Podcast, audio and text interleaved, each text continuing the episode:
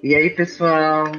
Cheguei para mais um podcast da nossa querida série Matemática para que serve? Eu sou Rosimeire Menique, professora de matemática e, claro, amante dessa ciência. Hoje vou falar para vocês sobre geometria. Pode não parecer, mas basta dar uma olhadinha ao redor para identificarmos várias formas geométricas. A geometria é uma das áreas mais antigas dos estudos da matemática. Ela nasceu da necessidade dos povos de medir terras, construir moradias, templos e monumentos. Os registros mais distantes da geometria constam da antiga Babilônia, feitos em torno de 3 mil anos antes de Cristo.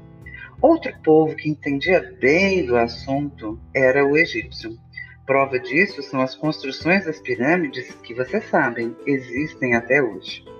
Como disse ah, no início da nossa conversa, as formas geométricas estão, estão em todas as partes, presentes em todas as partes. Se olharmos bem, as placas de trânsito, a forma de nossas casas, prédios e telhados são poucos exemplos ainda do que a geometria pode te mostrar.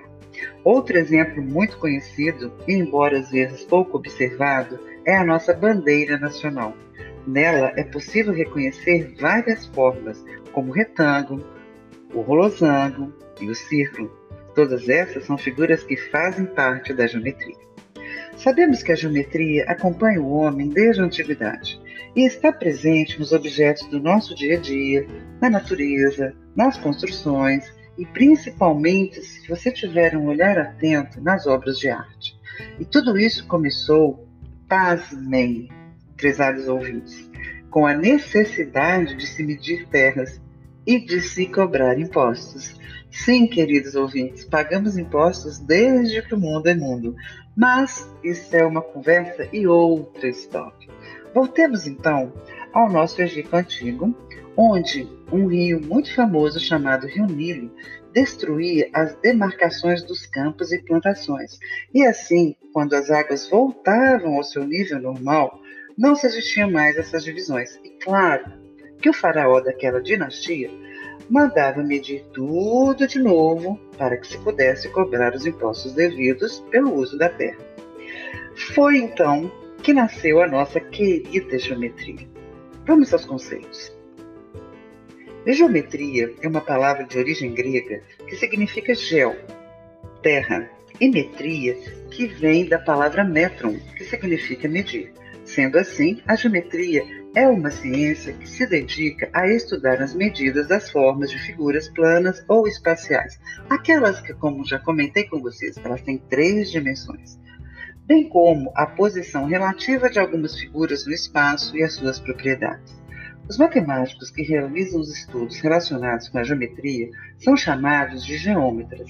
Ao longo da história da geometria, que se constituiu como uma ciência organizada na Grécia Antiga, destacaram-se geômetras como Arquimedes, Descartes, Tales de Mileto e Euclides, considerado o pai da geometria. Antes de passarmos para Euclides, que é considerado o pai da geometria, você já deve ter ouvido uma famosa frase de Arquimedes, que disse o seguinte: Dê-me um ponto de apoio e eu levantarei o mundo. Propriedades de geometria interessantíssimas que vocês vão estudar a seguir.